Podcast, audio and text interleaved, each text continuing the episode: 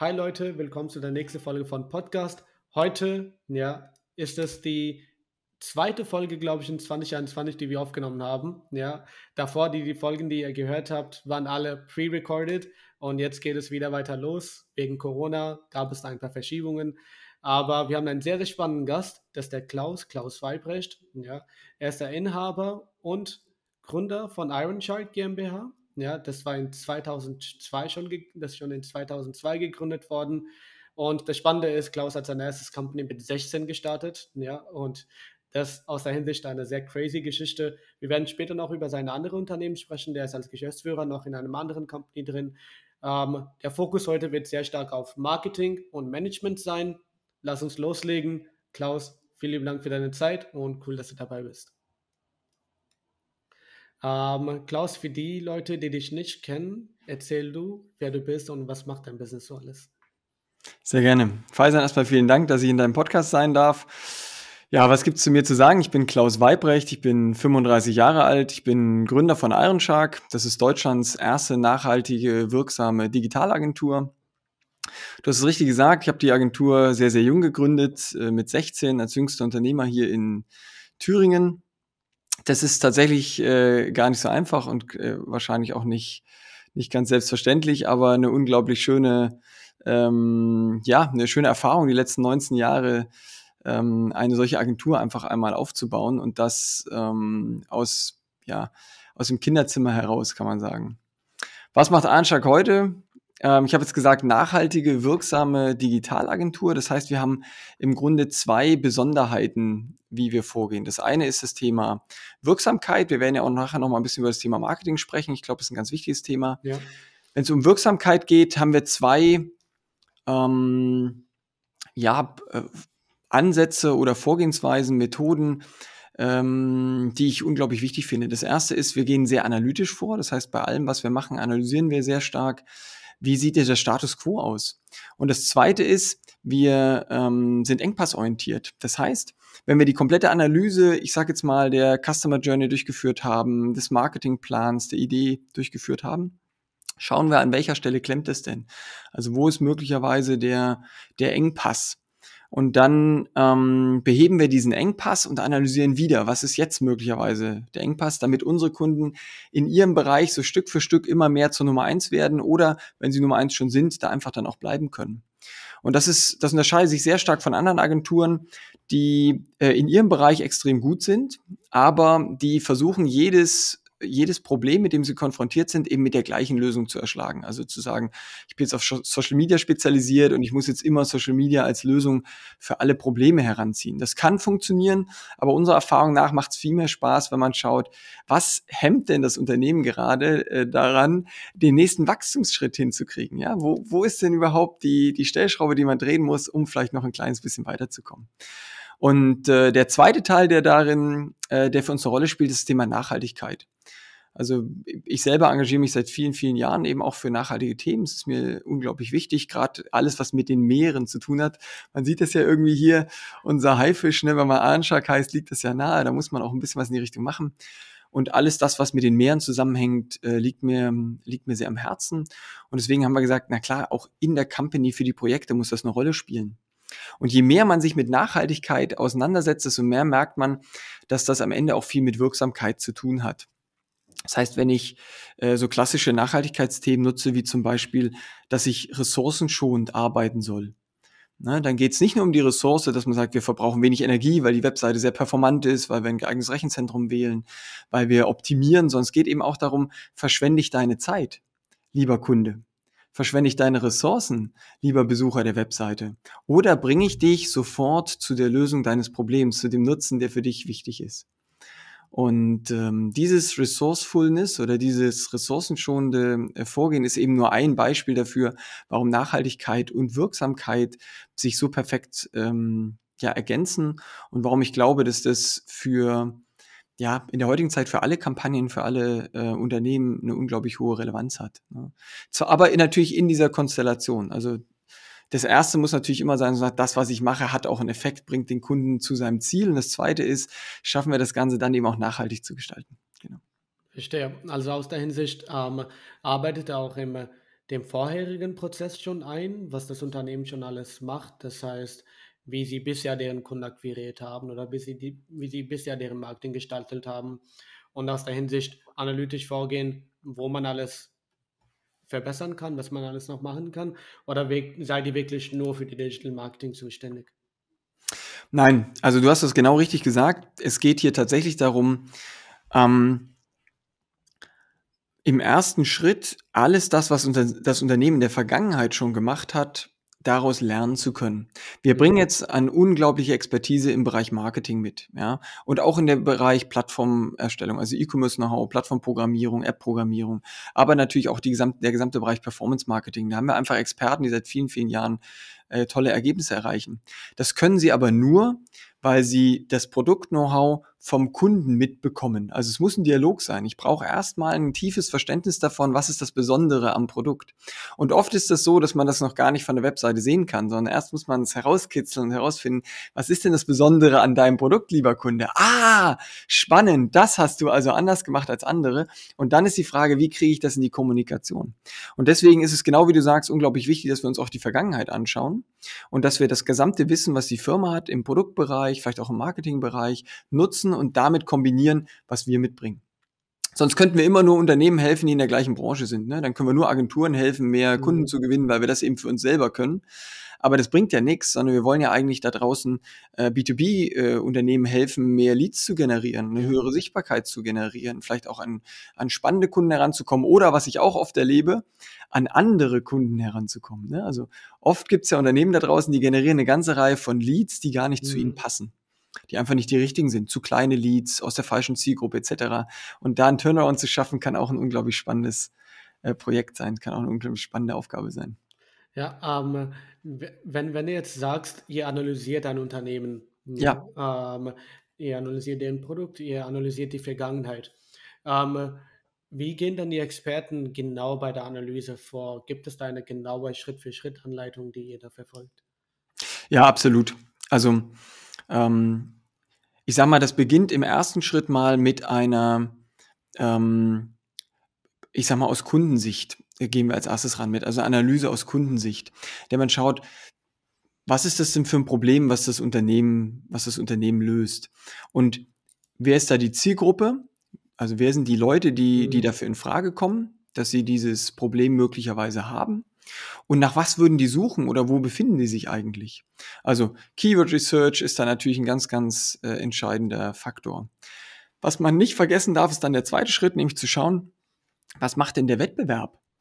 Ja, also ich kann natürlich äh, sehen, wenn ich ein Portal betreibe, sehe ich zum Beispiel, Mensch, der Wettbewerber der investiert unglaublich viel. Ich mache jetzt mal ein Beispiel in Fernsehwerbung. Ja, der investiert mhm. unglaublich viel in Fernsehwerbung, investiert da jedes Jahr einen Millionenbetrag. Und jetzt kannst du dir natürlich überlegen, ob du deinen Kunden auch empfehlen solltest, über Fernsehwerbung diesen Weg zu gehen, der ja offensichtlich schon besetzt ist. Oder ob du sagst, na, wir finden vielleicht eine andere, clevere äh, Möglichkeit, ähm, so eine Plattform zu vermarkten, voranzubringen.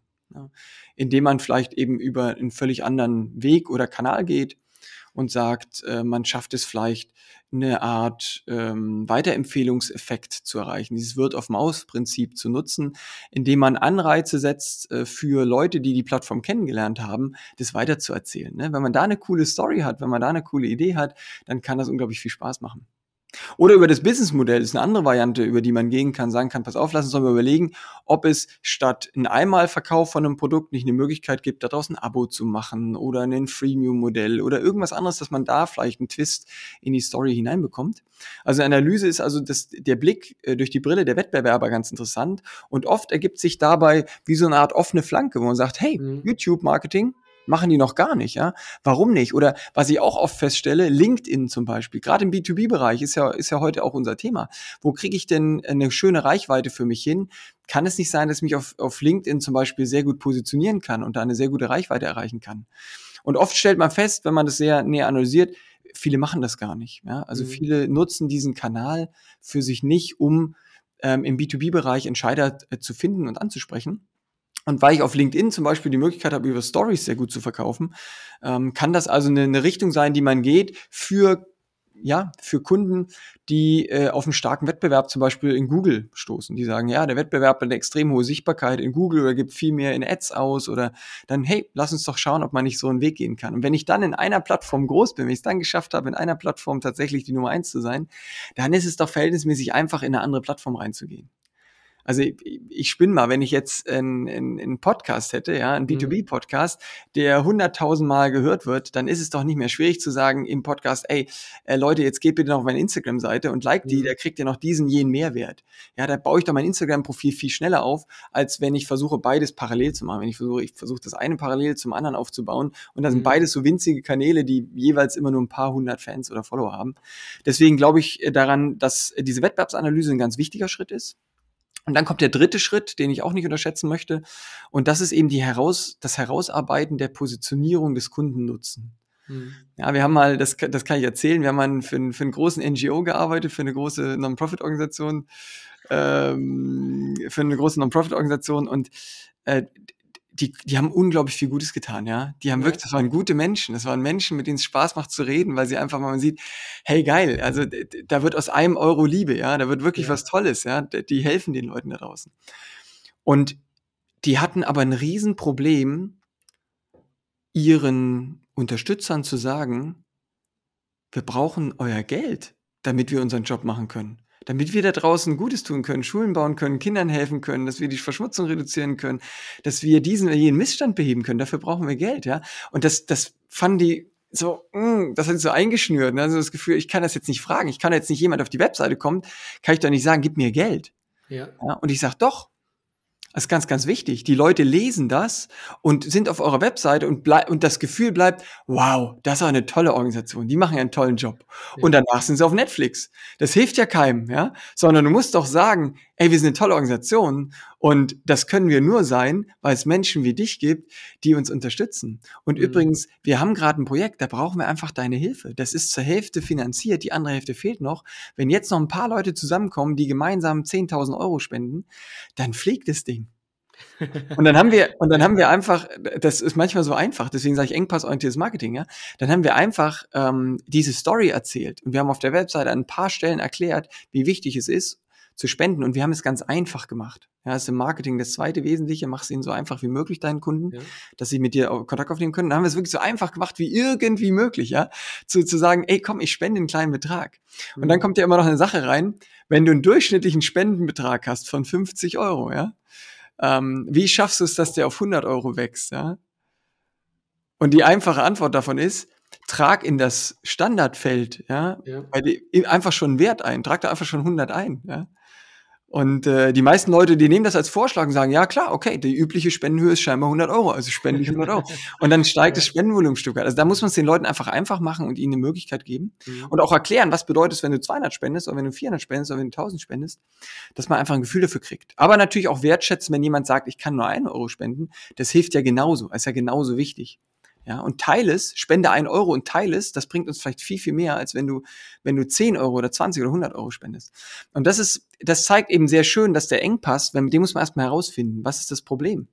Es geht gar nicht darum, mehr Leute auf die Webseite zu bringen bei den meisten Webseiten, sondern es geht einfach darum herauszufinden, sind die Leute, die da sind, wurden die ausreichend und auf eine gute Art und Weise informiert, mhm. wie sie mitmachen können und wie sie davon profitieren können und wie der Webseitenbetreiber ihnen hilft, ihre eigenen Ziele zu erreichen. Ja, das ist ja eigentlich das Hauptthema. Dass Leute da draußen ein gewisses Ziel in sich verspüren und wenn ich ihnen helfen kann, na, dann ist doch toll. Mhm. Dann kommt man ins Geschäft, dann macht es Spaß. Ja, darüber haben wir auch noch im Vorgespräch so ein bisschen gesprochen. Ja. Ja, ähm, lass uns darüber noch ein bisschen ausführlicher sprechen. Ähm, Gerne. Wie das Thema, du bist ja ein sehr großer Freund davon, ähm, erstmal, bevor man eine Company gründet oder etwas anbietet, nutzenorientierter zu arbeiten und zu schauen, dass man zwei Leute zusammenbringt, ja, äh, für den man, aus denen man einen, Maxi einen Nutzen quasi maximieren kann, dass man nicht nur Geld nimmt für etwas, sondern dass man so viel zurückgibt, dass die Leute bereit sind, dafür gerne Geld zu zahlen. Ja. ja. Ähm, wie kam erstmal die Idee und was hat, äh, wie hast du das jetzt bei Iron Shark genau implementiert? Also es, der Grundgedanke ist erstmal ein ist erstmal ganz einfacher. gibt sicherlich viele Leute, die überlegen, Unternehmer zu werden oder sich unternehmerisch zu engagieren, weil sie sagen, wow, da kann ich irgendwie viel Geld verdienen. Ne? Das äh, kann durchaus ein Gedanke sein, ja, und ist auch gar nicht schlecht, wenn man eine Motivation hat. Ist noch besser, wenn man weiß, wofür man das Geld am Ende auch nutzen möchte. Ne? Ich sage mal, man kann eh nur einen Schnitzel essen, ja, oder für die Vegetarier, man kann eben auch immer nur einen Salat essen, ja. Also irgendwann ist man einfach satt. Das heißt, unendlich viel Geld bringt einem nichts. Sonst ist die Frage, habe ich, hab ich einen starken Grund, warum ich das mache? Warum mhm. stehe ich früh auf? Warum gehe ich die Extrameile? Warum mute ich mir das auch zu, zu gründen? Ja, das ist gerade in den ersten Jahren. Ich meine, jetzt nach 19 Jahren ist der Job Spaß. Ja, da macht das echt Spaß. Absolut. Ja. Aber frag mich mal nicht nach drei, vier Jahren nach der Gründung, wie es mir geht. Ja, da gab es schon einige Jahre, die waren wirklich, ähm, schön und dann gab es die, die waren sehr schön. Ja. man hört die Ironie an, dem, an der Aussage. Also das, das ist schon so. Und ähm, Du hast ja jetzt nach dem Nutzen gefragt. Also das Primäre ist eigentlich erstmal zu überlegen, gibt es da draußen jemand, der ein Ziel mhm. hat oder ein Problem hat und ich ihm einen Nutzen stiften kann, ich für ihn irgendwas tun kann, ihm irgendwie näher bringen kann an sein Ziel. Und wenn es das gibt, wenn es so ein, wenn es so ein Ziel da draußen gibt, wenn es so jemand, wenn es so Menschen gibt, die dieses Problem haben, dann ähm, dann kann man natürlich mit seiner Idee, mit seiner, mit seinem Produkt die Leute ansprechen und versuchen, äh, denen das anzubieten, zu verkaufen. Ich habe in meinem Leben, ich bin oft den Weg gegangen, dass ich äh, Produkte fertig entwickelt habe. Ja, auch bei Arnschak. Ich habe immer verrückte Ideen, ja, für neue Webplattformen, für neue Sachen. Ich, ja, ist ist vielleicht so eine Krankheit als Unternehmer, dass man immer irgendwie das Gefühl hat, man, man kann vielleicht auch was besser, auch wenn es vielleicht gar nicht so ist, aber man hat dieses Gefühl. Ne? Und dann mhm. gründet man oder macht man irgendwas und dann zieht man los. Und oft, also ich habe ganz, ganz viele Ideen äh, in die Tat umgesetzt, die am Ende glorreich gescheitert sind, die wirklich absolut erfolglos waren. Und was kann man daraus lernen? Was kann man daraus lernen? Man kann daraus lernen, es macht total Sinn, wenn ich eine verrückte oder eine, auch eine gute Idee habe, dass ich erstmal schaue, gibt es dafür einen Markt? Ja, also bevor ich bevor ich es umsetze, bevor ich Hunderttausende investiere oder auch nur Zehntausende oder Tausende, spielt ja keine Rolle, wie viel. Also bevor ich Geld investiere, kann ich doch erstmal das Ganze überprüfen. Indem ich zum Beispiel eine kleine Landingpage baue und auf der biete ich einfach mal meine Leistung an. Ich erkläre einfach mal, was ich machen möchte. Und dann bewerbe ich diese Seite und schau mal, ob es Leute gibt, die auf äh, den Button klicken, da will ich mehr erfahren. Oder ruf mich an oder ruf mich zurück oder auf kaufen, wenn es ein Produkt ist, ja, klicken. Und dann kann man den Leuten ja sagen, nachdem die geklickt haben, sorry, soweit bin ich noch nicht. Ich freue mich aber ehrlich über dein Interesse. Lass doch deine Mail da. Ich informiere dich, wenn, wenn ich soweit bin. Ja, das ist doch immer noch eine ehrliche Art und Weise. Aber dann siehst du, ähm, wenn du 1000 Euro Werbebudget einsetzt, wie viel kommt raus? Ja, wie viele Leute haben ernsthaft Interesse an so einer Lösung? Weil das passiert ja ganz oft. Ne? Da ruft man Freunde und Bekannte an und erzählt, ja, Mensch, ich will eine Agentur gründen. Äh, was ist ich? Die soll Webseiten bauen. Und dann sagen, ja, Spitzenidee, ganz, ganz toll. Das braucht die Welt und so weiter. Und dann machst du's ne, und gründest die Agentur, rufst die gleichen Leute an und fragst, Mensch, brauchst du eine Webseite? Und die, die Person sagt dann, was, ich? Webseite? Nee, auf gar keinen Fall. Also ich fand die Idee gut, aber ich ja. selber, nee, oh, also, weiß gar nicht, wie du auf mich kommst. Ne? Ja. Also das passiert ja sehr oft, ne? Ah, und da gibt's ein fantastisches Buch, das heißt The Mom Test, ja, also quasi seine Mutter fragen. Und das, das, mhm. da stellt sich heraus, Mütter werden immer sagen, äh, du hast eine ganz tolle Idee, ne? Pfizer, also diese Idee, die ist wirklich großartig, das solltest du machen, ja, weil sie einen eben unterstützen wollen. Aber mit ein paar intelligenten Fragen herauszufinden, ob wirklich eine Zahlungsbereitschaft da ist, ob wirklich ein Problembewusstsein da ist, das ist äh, viel, viel wertvoller. Und es dann in die Praxis zu testen, vielleicht auch bevor man das Produkt gebaut hat, indem man zum Beispiel so eine Landingpage gebaut hat, das äh, kann ganz, ganz viel Spaß machen. Und jetzt hatte ich damals das Glück, äh, dass ich relativ schnell äh, relativ viel zu tun hatte. Ja, also ich habe ja mit zwei Mitarbeitern gleich begonnen mit 16. Also ich habe ja gleich zwei Mitarbeiter, in, natürlich in Teilzeit, ja. Neben der Schule, da waren Mitschüler von mir, ja, oder Freunde von mir, die da mit angefangen haben. Aber wir haben eben neben der Schule dann diese Sachen gemacht, diese äh, E-Learning-Plattform programmiert. Das war das Erste, was wir gemacht haben.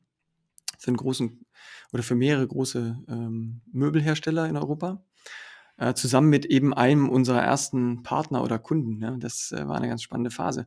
Und dafür brauchte ich jetzt nicht so schrecklich viel von dem Wissen, was ich jetzt gerade gesagt habe, aber viele der anderen Dinge, die ich danach gemacht habe, sei es, wir nennen das Schnellboote bei Earnshark, also so verrückte Ideen, die wir ins Wasser setzen und losschicken und gucken, ob sie schwimmen. Ja. Dafür ähm, habe ich das tatsächlich in den letzten Jahren immer mehr genutzt und das hat die Erfolgsquote drastisch gesteigert wenn Sie interessiert, kann man ein Beispiel bringen äh, von einer gescheiterten Idee, die ich ja, heute ja. immer noch genial finde, ja, und ja, äh, aus der ich auch heute noch was gemacht habe im Endeffekt. Aber äh, ich habe mal weißt du, das Thema Altersvorsorge in Deutschland ist ein ganz gruseliges. Ja, das ist mhm. so, wie das gelöst ist, diese versicherungsvertraglichen Lösungen da draußen, äh, die funktionieren gelinde gesagt nicht. Ja. Und äh, ich fand es nur fair, dass man den Versicherungsnehmer einfach mal darüber aufklärt, was er da eigentlich abschließt und wollte ein Portal aufziehen, bestealtersvorsorge.com. Das ist sogar noch, kann man sogar noch erreichen, die Webseite. Und da wollte ich einfach nur mal aufklären und, und sozusagen erklären, was ist denn der Rentenfaktor zum Beispiel? Ja, wenn dein Versicherungsvertrag einen Rentenfaktor von 35 hat, heißt das, du musst 102 Jahre alt werden, um jemals dein Geld zurückzukriegen. Ja? Und da muss man sagen, das ist nicht fair. Ja? Also welche Versicherung auch immer das anbietet, die meisten übrigens, ähm, die machen da eine Wette, bei der sie immer gewinnen. Weil deine mhm. Lebenserwartung, äh, ohne dir zu nahe treten zu wollen, liegt vielleicht bei 82, 83. Ich wünsche dir, dass du 102 wirst, ja. Aber die Wahrscheinlichkeit ist eben sehr gering und damit gewinnt dann am Ende immer wer? natürlich die Versicherung. Und da wollten wir so ein bisschen drüber aufklären und äh, zeigen, dass es da vielleicht auch Auswege gibt. Und mhm. mussten aber feststellen, dass wir den Aufwand, sowas zu bewerben, massiv unterschätzt haben. Ja, also das Marketing, obwohl wir, muss ja ehrlich sagen, ist ja eigentlich mein Know-how, ja, Marketing, Marketingstrategien zu entwickeln, ist ja eigentlich mein Know-how. Mhm. Aber äh, dass wir es massiv unterschätzt haben, dass die Leute so wenig Interesse an dem Thema haben wie nichts anderes. wir haben 100 Unternehmer vorher angerufen, ja, ja. Äh, nach The Mom-Test, ja, das habe ich da schon gelesen, haben die angerufen und haben mit denen geklärt, wie sind sie abgesichert, haben sie Bedarf, würden sie so ein Gespräch machen und so weiter. Und das waren viele Freunde und Bekannte, auch Familienangehörige dabei. Ähm, und die waren alle, natürlich haben es erzählt, die hatten alle Bedarf, ja. Ich glaube, 97 der 100 Befragten hatten eine Unterversicherung und hatten Bedarf. Ähm, und dann war das Interview vorbei und es war alles erledigt und dann ähm, haben wir das Portal gestartet und kein einziger von den 100 Freunden, ja, muss ja dazu sagen, und Familienangehörigen hat jemals dieses Thema dann nochmal angeschnitten und gesagt, sag mal, sag mal, Klaus, du machst da irgendwas, äh, ich brauche da auch was, ich habe da Bedarf, dann zu reden. Das ist wie Fußpilz, ja, kein Mensch redet drüber, unglaublich schwer. Also das habe ich damals wirklich unterschätzt und da hätte es eben geholfen, wenn man einfach mal so prototypisch sowas macht und nicht erst 30, 40.000 Euro in so eine Idee investiert, um am Ende festzustellen, dass sie eben nicht fliegt, ne? dass sie an einer ganz einfachen Sache scheitert oder dass man vielleicht weniger Geld ins Produkt investieren sollte und mehr in die Überlegung, wie es doch noch funktionieren kann. Mhm. Ne, weil das zeichnet ja dann einen guten Unternehmer aus, dass er sagt, okay, ich denke so lange weiter dran rum, bis es fliegt. Ne? Das ist ja dann tatsächlich, äh, das kann man ja machen. Äh, selten ist ja der erste Ansatz, die erste Idee, die erfolgreichste. Ich habe es dir im Vorgespräch ja schon gesagt, wie ich zum Agenturbusiness gekommen bin, ich wollte Spiele entwickeln. Ne? Ja. Das war ja eigentlich meine eigentliche Intention, mit 14 oder 15 äh, äh, Spiele zu entwickeln. So habe ich Programmieren gelernt, so habe ich mir viel über Webdesign beigebracht und über Webseitenbau, äh, um dann am Ende Spiele zu entwickeln. Und was ist daraus geworden? Ja, Heute habe ich mehrere Unternehmen, äh, Hauptgeschäft hier äh, in der Agentur ähm, und äh, mach was völlig anderes, was mhm. aber im Endeffekt viel mehr Spaß macht, was viel schöner ist, ja, was, was wahrscheinlich auch ähm, in vielerlei Hinsicht viel spannender ist als ähm, das Entwickeln von Spielen, auch wenn das sehr, sehr spannend sein kann, da bin ich mir sicher. Ja, also das heißt, ähm, für dich war das so, dass du einfach reingetaucht bist in den Bereich, ja, und im Unternehmertum jetzt groß gesagt, und quasi rechts, links geschaut hast, um dann für dich eine Richtung dann genau festzustellen. Du meinst es am Anfang, als ich Anschlag gegründet genau, habe? Genau, ja. ja, ich glaube, da hat mir, ähm, da hat mir, haben mir zwei Dinge geholfen, äh, mhm. die ich heute hoffentlich zum Großteil abgelegt habe. Aber für den Start waren die tatsächlich nicht schlecht. Eine Eigenschaft war, ähm, ich konnte nicht Nein sagen. Ja. Das war für den Anfang, glaube ich, gar nicht verkehrt. Das war für den Anfang, glaube ich, ganz gut, weil ich mich damit in ganz viele Projekte einfach reingestürzt habe und gesagt habe, irgendwie mhm. werden wir es schon hinkriegen. Mhm. Und das Zweite ist, dass ich vielleicht auch eine gewisse Naivität oder Selbstüberschätzung hatte, dass ich auch dachte, das kriegen wir schon irgendwie hin. Also wenn das jemand anders kann, kann ich das auch, also nach dem Motto. Verstehe, ja. Und so sind wir in einige Projekte reingestolpert. Wir haben für eine große Bank damals, äh, die hatten ein Problem, die hatten eine kleine Software gebraucht und äh, mit denen die Händler äh, die Kredite berechnen konnten, ja, mit denen die Händler mhm. Finanzierungskredite berechnen konnten. Und äh, dieses, diese Softwarelösung ähm, ist irgendwie von anderen Agenturen nicht entwickelt worden können. Die haben irgendwie Probleme gehabt, diese PDF zu generieren, ohne Acrobat zu nutzen und ohne irgendwelche anderen Dienste zu nutzen. Das war irgendwie damals schwierig. Du erinnerst dich, 2004 gewesen, ja? ja. Also da waren wir von SaaS-Lösungen zur PDF-Bearbeitung noch weit weg. Und äh, wir haben damals eben dann gesagt, ey, klingt irgendwie spannend, kriegen wir schon irgendwie hin. Und dann hatten wir in so zwei Tagen äh, einschließen im, im Büro oder im, im äh, ja, das war dann damals schon das erste eigene Büro im Büro, äh, dann eine Lösung für das Problem, wie man diese PF bearbeiten kann, ganz ohne, dass man Acrobat braucht. Mhm. Das ist ja ein offener Standard, ne? Und äh, damit sind wir dann zu dem Vorstand gegangen oder zu dem Geschäftsführer gegangen und gesagt, hier, guck mal, es geht, wir kriegen es hin. Und da hatten wir den Deal, ja, und haben für alle Händler, die mit der Bank zusammengearbeitet haben, die Bankensoftware, äh, die, die Kreditberechnungssoftware entwickelt. Also ein Riesenauftrag am Ende ja. geworden und ganz, ganz spannend. Und das hat sicherlich am Anfang geholfen. Heute äh, bin ich froh, dass ich mich hoffentlich zum großen Teil von diesen beiden Fähigkeiten ein Stück weit distanziert habe und ähm, da ein bisschen vorsichtiger unterwegs bin. Aber für den Anfang ist das sicherlich gar nicht schlecht, dass man sich äh, hineinstürzt und mhm. wie ich es auch im Vorgespräch gesagt habe, dass man möglicherweise auch nicht im ersten Schritt immer überlegt, was ist da für mich drin. Mhm. Ja, sondern dass man vielleicht auch erstmal überlegt, wie kann ich maximalen Nutzen bringen, ja.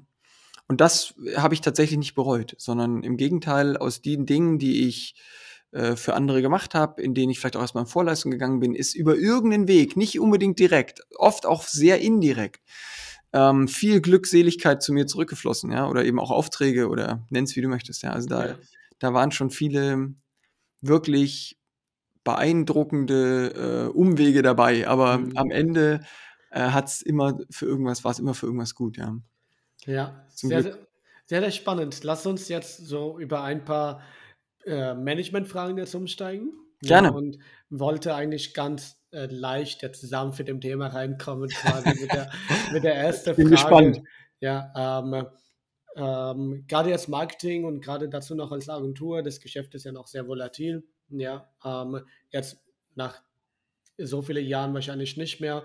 Aber was ist so die größte Herausforderung für dich als Unternehmer ja, oder für dich als CEO, ähm, eine Marketingagentur heute zu leiten?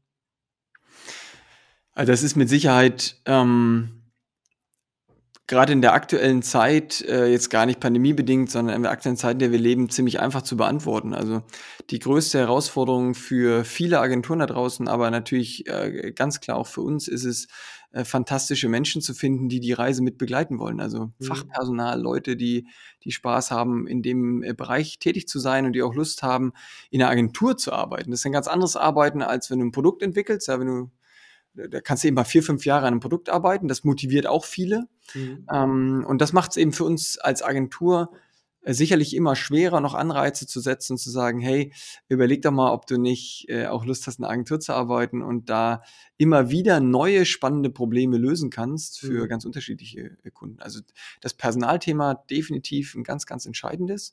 Mhm. Deswegen müssen wir uns ja auch dahingehend ähm, orientieren und schauen, wie können wir attraktiv sein für einen, für einen Arbeitnehmer und was können wir machen, dass es einfach gemeinsam Spaß macht, dass, dass beide Seiten an so einem, an so einer Zusammenarbeit große Freude haben.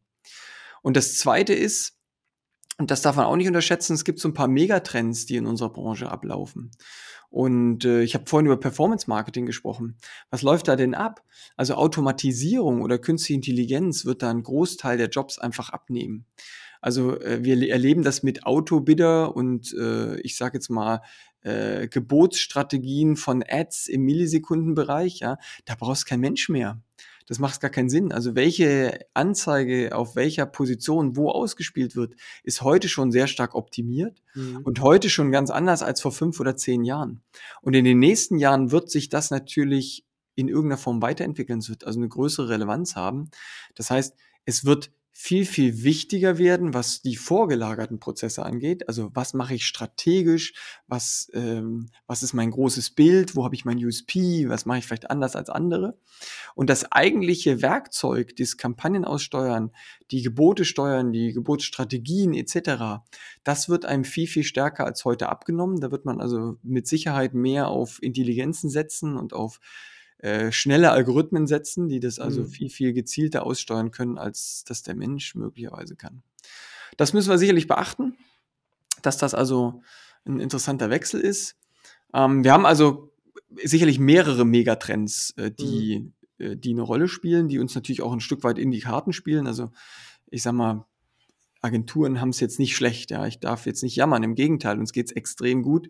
Alle Welt will sich digitalisieren, alle möglichen Prozesse sollen digitalisiert werden, vieles wird ins Internet verlagert. Es gibt einen unglaublichen Bedarf von Plattformen, es gibt einen unglaublichen Bedarf von Beratungsleistungen. Und das ist, glaube ich, auch der größte Krux. Vor zehn Jahren gab es so Superhelden da draußen, die konnten noch alles, ja. Also die konnten auf der einen Seite noch Marketing beraten, die waren Kreative, die konnten programmieren, die waren vielleicht sogar in der Lage, Video- und Sounddesign zu machen, weiß ich nicht. Heute ist jedes dieser Themen so komplex geworden, dass du eigentlich gar keine Chance hast, in allen Bereichen ähm, Experte zu sein. Und das macht eben auch die Beratung anspruchsvoller, weil man eben aus mehreren Bereichen Experten zusammenbringen muss, um eben so eine Gesamtstrategie auf die Beine zu stellen.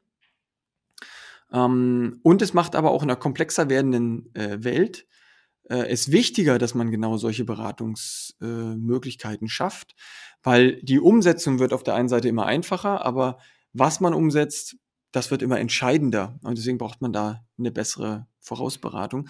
Ich sage immer, wir leben nicht mehr in, einem, in einer Informationsgesellschaft, sondern jetzt in einer Selektionsgesellschaft. Ja? Also Informationsgesellschaft hat der den größten Vorteil, der die richtigen Informationen hat oder der an alle Informationen herankommt. Ne? Nach dem Motto, wer die Infos hat, hat die, hat die Macht.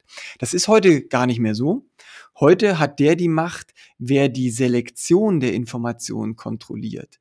Also in YouTube, in Google, in Facebook. Ich meine, Facebook, du kannst ja auf Facebook eine Million Follower aufbauen und dann schreibst du eine Nachricht und keiner liest. Warum? Weil Facebook sagt, ja, lieber Klaus, wenn du eine Million Reichweite nutzen möchtest, dann entscheide ich, wer das sieht. Und das sind übrigens nur 0,5 Prozent deiner Follower, mit anderen Worten 500 Leute zum Beispiel. Die anderen 999.500, die kannst du auch erreichen, lieber Klaus, aber ich habe ja die Macht, deswegen darfst du mir gerne dafür Geld bezahlen. Du darfst mir Geld bezahlen, lieber Klaus, dafür, dass du deine eigenen Follower, die du mit viel Geld aufgebaut hast, jetzt noch erreichst. Und das meine ich mit der Macht in der Selektionsgesellschaft. So ähnlich bei Amazon. Amazon ist ja nicht mehr der günstigste Anbieter, ja. Also in vielen, vielen Bereichen kriegst du Produkte günstiger als auf Amazon. Logischerweise, wenn du als Händler auf Amazon verkaufst, und wir haben natürlich auch einige Händler, meine Frau zum Beispiel verkauft auf äh, Amazon ganz erfolgreich, ist auch Unternehmerin, im E-Commerce-Bereich, logischerweise. Da gibt es ja eine gewisse Nähe. Ne? Mhm. Ähm, und also, wenn man die Gebührenstruktur von Amazon kennt, weiß man, naja, das ist eine, das ist eine faire Gebührenstruktur, will ich jetzt gar nicht kritisieren, sondern ähm, aber das macht ein Produkt teurer. Ich kann also über eine andere Plattform, über einen anderen Weg das Produkt möglicherweise sogar günstiger anbieten. Mhm. Und weil das so ist, kann Amazon also gar nicht die Preisführerschaft in allen Bereichen haben. Trotzdem sind sie eben diejenigen, die am meisten Sichtbarkeit haben und am meisten Vertrauen haben. Es ist am einfachsten, dort einzukaufen.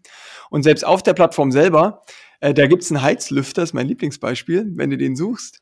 Den gibt's auf der Plattform 50 mal, 60 mal, ja.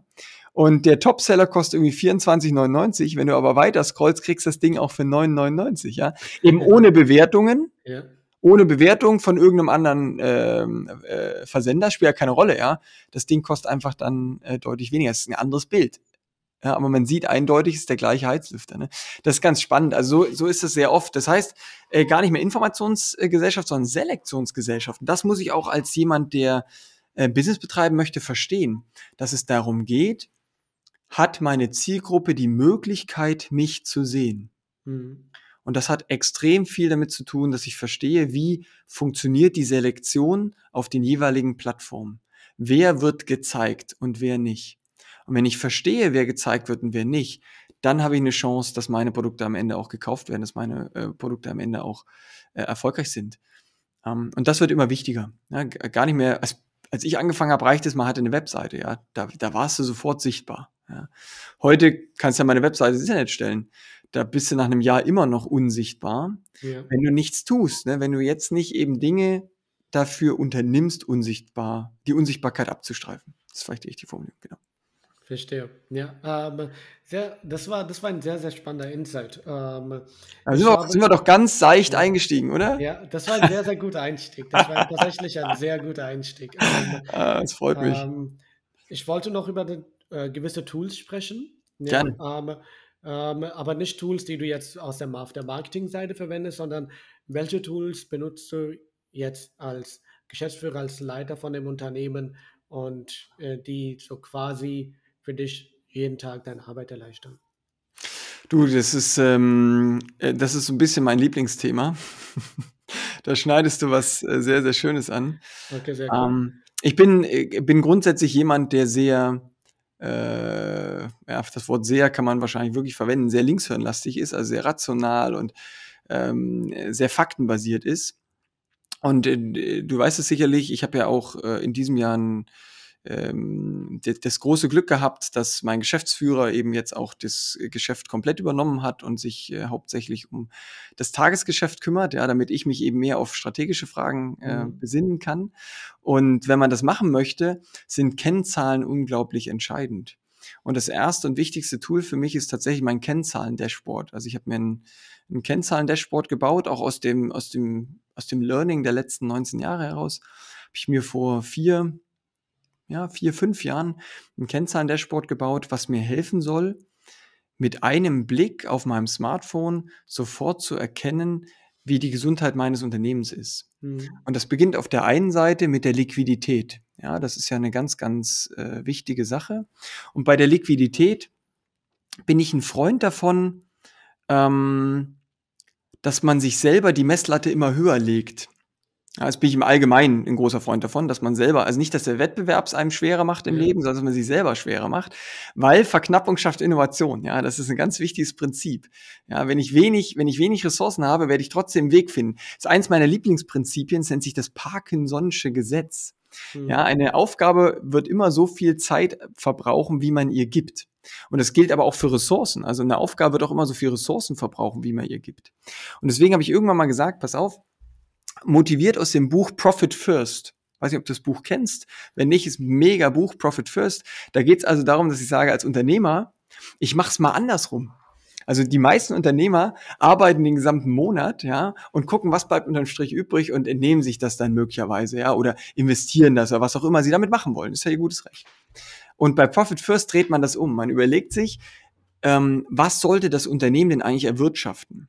Und diesen Betrag, den nimmt man zuerst weg. Das mache ich auch bei den meisten meiner Firmen. Ich sage, ich nehme jetzt von dem Geld, was wir einnehmen, als erstes einen Teil weg und lege das auf ein Rücklagekonto, was äh, dem Unternehmen eine hohe Stabilität, eine hohe Sicherheit geben soll. Ja, dass das Unternehmen wirklich einen hohen Cashbetrag hat, wenn mal eine Krise ist, dass wir das easy überstehen konnten oder können. So war am Anfang der Pandemie, ja, wusste ja keiner, wo es hingeht. Ja, im Endeffekt kann ich jetzt sagen, da waren wir keine Betroffenen, aber es wusste niemand. Ja, ich wusste es okay. auch nicht. Wir haben auch Aufträge verloren, aber wir haben auch welche gewonnen. Und am Anfang wusste es keiner. Und ich konnte mich da vor die, vor die Mannschaft stellen, vor das Team stellen und sagen, pass auf, macht euch keine Sorgen. Also wir haben genügend Polster, um auch eine längere äh, Durststrecke zu überstehen. Und ich konnte ihm auch sagen, wer jetzt seine Kinder betreuen muss zu Hause, ja, und noch acht Stunden arbeiten soll, das funktioniert einfach nicht. Mhm. Wer es nicht schafft, die Arbeitszeit zu leisten, kein Problem, der kriegt weiterhin sein volles Gehalt. Ja, das finanzieren wir aus den Rücklagen, die wir in den letzten Jahren gemeinsam erarbeitet haben und gut ist. Also erstes Thema, Rücklage, Sicherheit zurücklegen, aber ich habe auch immer schon das Geld weggenommen, was wir als Gewinn äh, gerne haben wollen, ja, unser so ein bisschen Zielgewinn, ja, und auch schon die Steuern, die dafür notwendig sind. Das habe ich alles schon genommen, habe alles schon weggelegt und den Restbetrag, der jetzt übrig bleibt, mit dem musst du jetzt schauen, dass du dein Tagesgeschäft hinkriegst. Ja, und das macht, das macht einem Beine, ja, und äh, im wahrsten Sinne des Wortes rechtzeitig. Also da kommst du eben an einem Punkt, dass du schneller reagierst, dass du nicht erst reagierst, wenn es eng ist, sondern dass du schon viel früher reagierst und sagst, ich steuere jetzt gegen. Oha, äh, es wird knapp auf dem Hauptkonto, ja, wo wir das Geld immer wegnehmen. Ähm, wir haben zwar noch genügend Liquidität, aber wenn es knapp auf dem Hauptkonto wird, jetzt müssen wir mal gegensteuern. Jetzt müssen wir überlegen, was können wir denn tun? Also Liquidität, ganz, ganz entscheidendes äh, Thema. Aber auch was für uns als Agentur, da sind wir wieder bei Ressourcen, ein wichtiges Thema ist, was ich auch über dieses Kennzahlen-Dashboard für mich äh, auswerte, ist Zeitüberschreitung. Ja, also Marketing muss ja, effektiv sein, aber auch eben effizient sein. Das heißt, die Zeit, die wir aufwenden, die muss auch irgendein Ergebnis bringen. Und ähm, als Agentur hast du ja ganz oft Projekte, bei denen du gegen ein Budget arbeitest. Der Kunde gibt dir 100.000 Euro und du arbeitest jetzt gegen dieses Budget. Und am Ende dieser 100.000 Euro muss ein gewisses Ergebnis da sein. Und wenn du schneller bist, dann äh, hast du oft Glück, manchmal auch nicht. Ähm, und rechnest nur weniger, rechnest ein bisschen weniger ab oder hast eben tatsächlich einen Profit gemacht. Und wenn du aber länger brauchst, dann hast du Pech. Mhm. Und äh, deswegen ist unglaublich wichtig, dass man diese Zahlen für jedes Projekt runtergebrochen im Blick behält. Das ist die Aufgabe meines Geschäftsführers, dass der eben genau schaut, wie sind wir da on track. Und wenn wir nicht mehr on track sind, wenn wir also irgendwie ähm, gleich am Anfang, wenn wir fünf Prozent des Projekts realisiert haben und merken, wir sind jetzt schon 10, 20 Prozent über die Zeiten drüber, dass wir dann zusammensetzen und überlegen, woran liegt und was können wir machen, was können wir ändern. Ja, das finde ich ein unglaublich wichtiges äh, Kriterium. Und wenn ich noch eine dritte Kennzahl sagen darf, dann höre ich auch schon auf mit meinem Kennzahlen-Dashboard, aber ich liebe das Thema, deswegen muss ich das mal irgendwie, muss, müssen wir darüber reden. Und das dritte Thema, was ich unglaublich wichtig finde, wenn ich drei rauspicken muss, ist äh, das Thema Auftragseingänge. Also Liquidität ist eine nachlaufende Kennzahl. Die sagt dir, wie sieht, wie sah deine Vergangenheit quasi auf? Wie hast du vor fünf Monaten, vor drei Monaten, vor einem Monat gewirtschaftet? Ähm, auf, äh, Zeitüberschreitung zeigt dir, wie jetzt gerade dein Geschäft läuft. Ja, das ist ein wichtiger Kennzahl für jetzt. Und für die Zukunft sagt es dir, wie sehen deine Auftragseingänge ein. Wenn du eine Agentur hast, die 250.000 Euro monatliches, äh, monatliche äh, Kosten hat, ja, monatlich zum Leben braucht, ähm, und, äh, und 150.000 zum Beispiel an festen Aufträgen einfach schon jeden Monat drin hat, äh, dann ist völlig klar, wenn du weniger als 110, 120.000 Euro akquirierst jeden Monat, dann schrumpfst du. Ja. Wenn du mehr als 110, 120 akquirierst, dann wächst deine Agentur.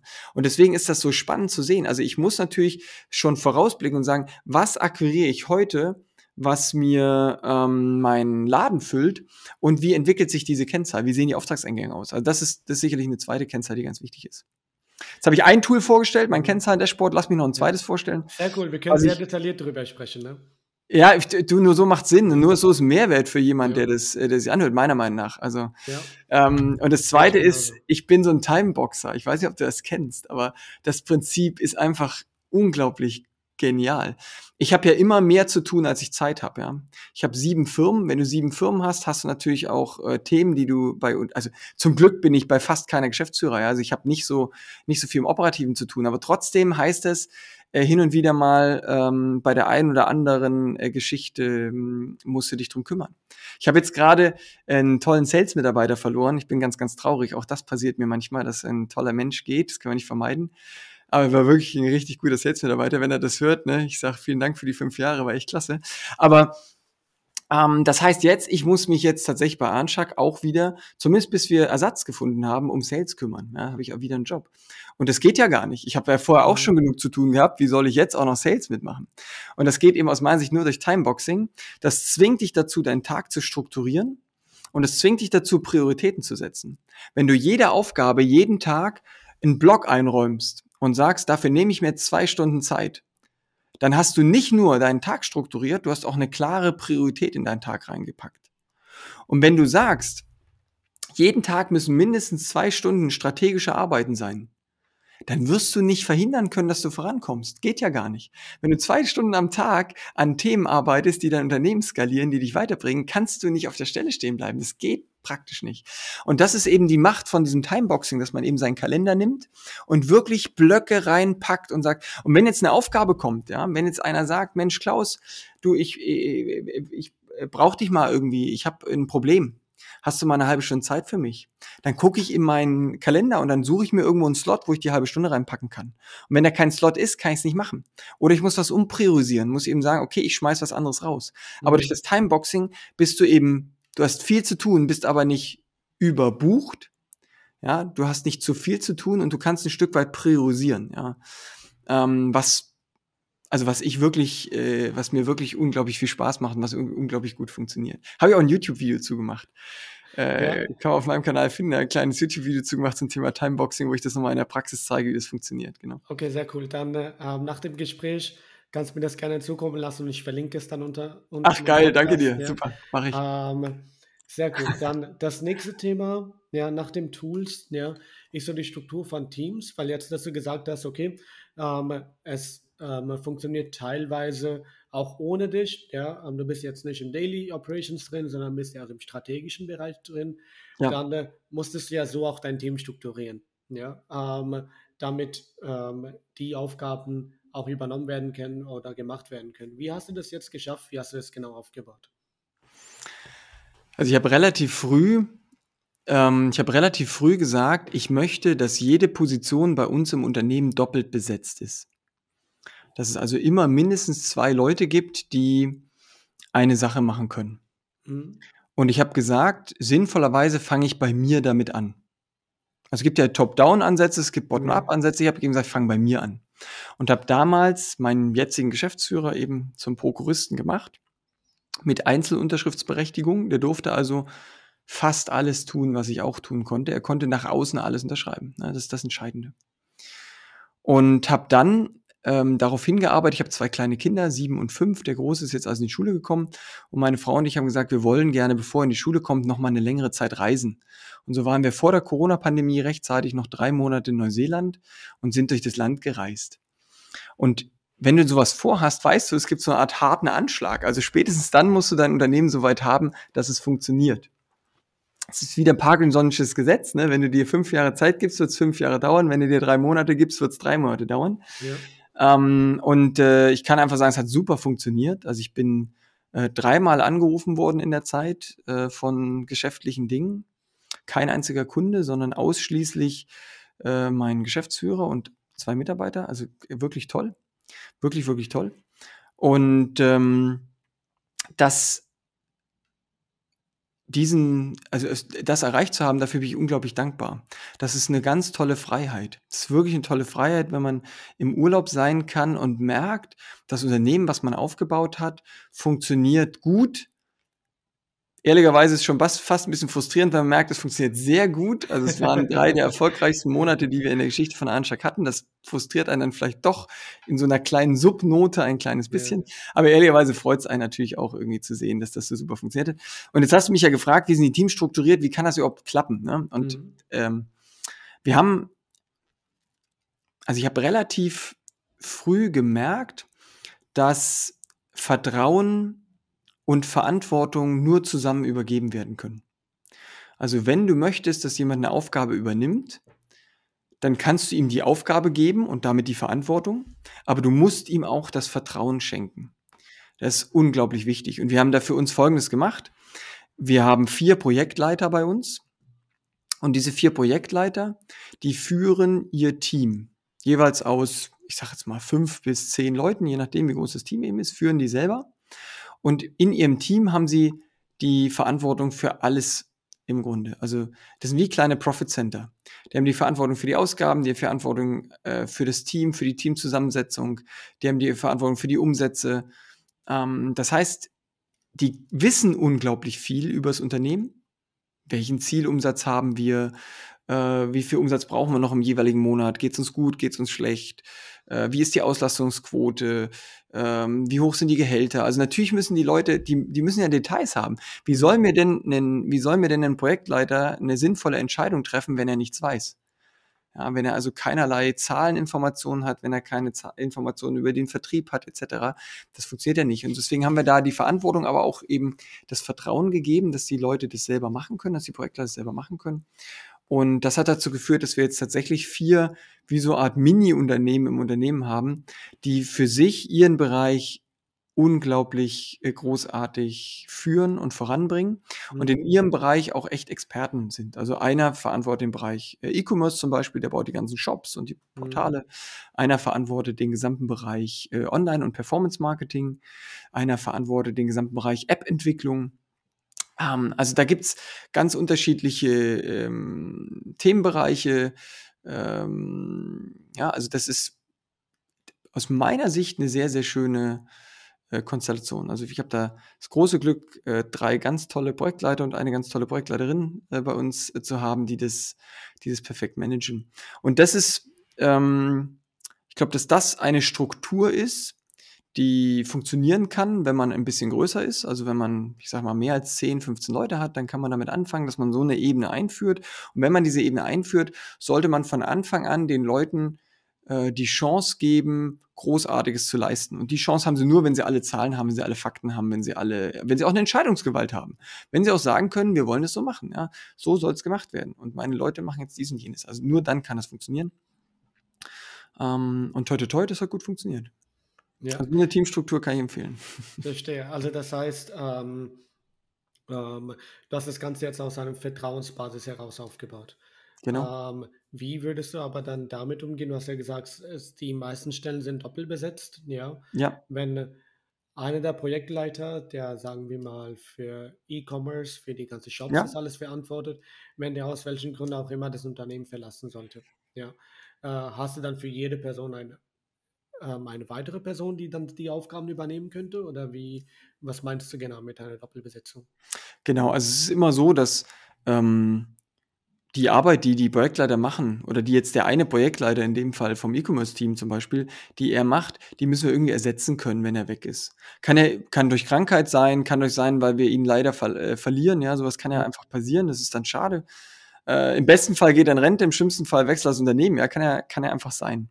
Und da haben wir einfach geschaut, ähm, wer könnte es übernehmen? Und mhm. fachlich ist es der Teamleiter. Also wir haben quasi eine Ebene darunter, einen Teamleiter, der sozusagen die fachliche Leitung über das Team hat. Der kann hier äh, die fachliche Seite kompensieren und kann mhm. das Team dann fachlich anführen. Und äh, auf der Management-Ebene muss es eben interimsweise einer der anderen Projektleiter übernehmen, sodass wir da eine Möglichkeit haben, so einen Weggang eine gewisse Zeit zu kompensieren, bis wir eben eine großartige Neubesetzung der Stelle gefunden haben, ne, die das dann wieder macht. Und so ist das in jeder Position. Also wenn uns eine Person verlässt, kippt unser Geschäftsmodell nicht. Verstehe. Ne, es kann natürlich auch bei uns mal kippen, aber da müssen schon ein paar mehr Leute gehen. Ne? Das ist dann schon nicht ganz so einfach. Aber wegen einem Weggang, äh, toi toi toi, das ist immer noch hochtraurig und es ja. betrifft mich immer persönlich, aber ähm, ich sage immer, für irgendwas wird es gut sein. Also ich versuche in meinem Leben so eine Einstellung zu haben, zu sagen, also auch wenn was passiert, was man sich vielleicht nicht wünscht und was vielleicht auch nicht schön ist, dass man ähm, den Blick schärft auf das, was dahinter liegt, nämlich zu sagen, ähm, wofür könnte es gut sein? Ja. Und mein, mein Spruch dazu ist immer, wenn du in sechs Monaten zurückschaust, wirst du feststellen, es wird für irgendwas gut sein.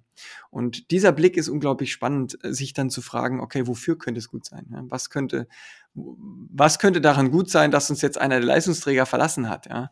Da fällt einem natürlich auf den ersten Blick nichts ein. Aber wenn man dann tiefer gräbt, kann doch das eine oder andere äh, herauskommen. Man stellt fest, wow, doch, ähm, das ist immer noch schade, aber es hatte, es hat was Gutes hervorgebracht.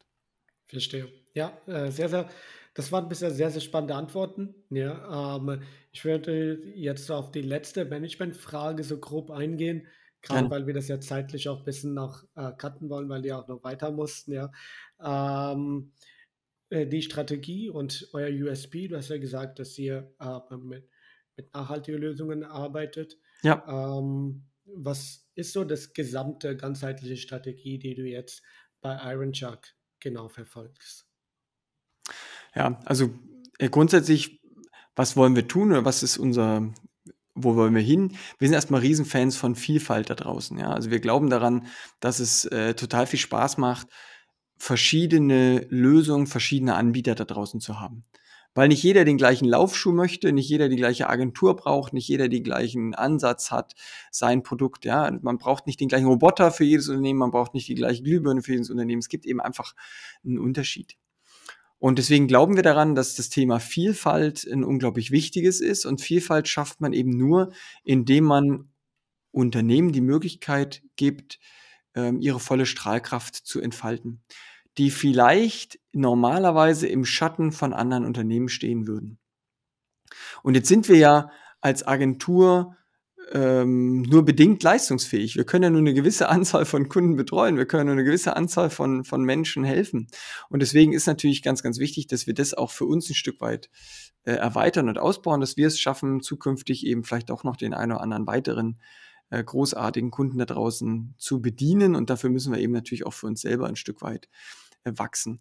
Und da wenden wir die gleichen Systeme an, wie wir sie für unsere Kunden anwenden, nämlich genau dieses engpassorientierte Thema herauszufinden, was ist denn der Engpass in unserer in unserem Unternehmen, in unserer Strategie. Und da stellt man zum Beispiel fest, ja, wir brauchen ganz, ganz tolle Fachkräfte, wir brauchen Personal, um den nächsten Wachstumsschritt zu erreichen. Da reichen zwei, drei Leute nicht mehr, da braucht man vielleicht ein paar mehr. Und deswegen kann es durchaus äh, eine Rolle spielen, dass wir sagen, ähm, gerade im nächsten Jahr oder im übernächsten Jahr, dass wir die Möglichkeit uns suchen, ähm, vielleicht äh, an uns an einem weiteren, an einer weiteren Agentur zu beteiligen, eine weitere Agentur zu kaufen, ähm, in eine tiefere Kooperation einzutreten. Das heißt einfach eine Möglichkeit zu schaffen, wie wir unseren Ansatz, unser System, unsere Vorgehensweise auf eine breitere Basis stellen und mehr Kunden äh, davon profitieren lassen ne? oder mehr Kunden die Chance geben, äh, das Ganze zu nutzen. Das fände ich, das fände ich ganz, ganz toll, wenn uns das gelingt. Ähm, und da habe ich ja auch großen Spaß dran. Also so ein bisschen äh, dieses Wachstum und zu schauen, wo kann das noch hinführen, macht mir eben sehr, sehr viel Freude. Ah, ich mache das ja auch noch, äh, ich habe ja noch ein, eine Unternehmensberatung, in der wir äh, andere Agenturen äh, coachen und beraten. Ähm, und äh, da spürt man eben, dass genau dieser Ansatz, eben auch dort zu schauen, wo ist denn bei diesen Unternehmen der größte Engpass, ein ganz, ganz interessanter ist. Und dass meistens, wenn der Engpass einmal erkannt ist, die Umsetzung, sind ja alles Unternehmer, die sind ja unglaublich schnell, dass die so einen Engpass auszuwechseln und in eine Stärke umzuwandeln oder eben ähm, diesen, diesen Engpass zu beseitigen, wenige Tage dauert oder wenige Wochen dauert. Es geht meistens unglaublich schnell, ja. Und äh, ist, ist dann einfach toll zu sehen, ja, wenn das funktioniert. Sehr, sehr spannend. Das war ja äh, jetzt eine gute ähm, Ende von dem Podcast. Ich mache dann den Outro. Bleib du noch dran, wir quatschen nachher noch ein bisschen.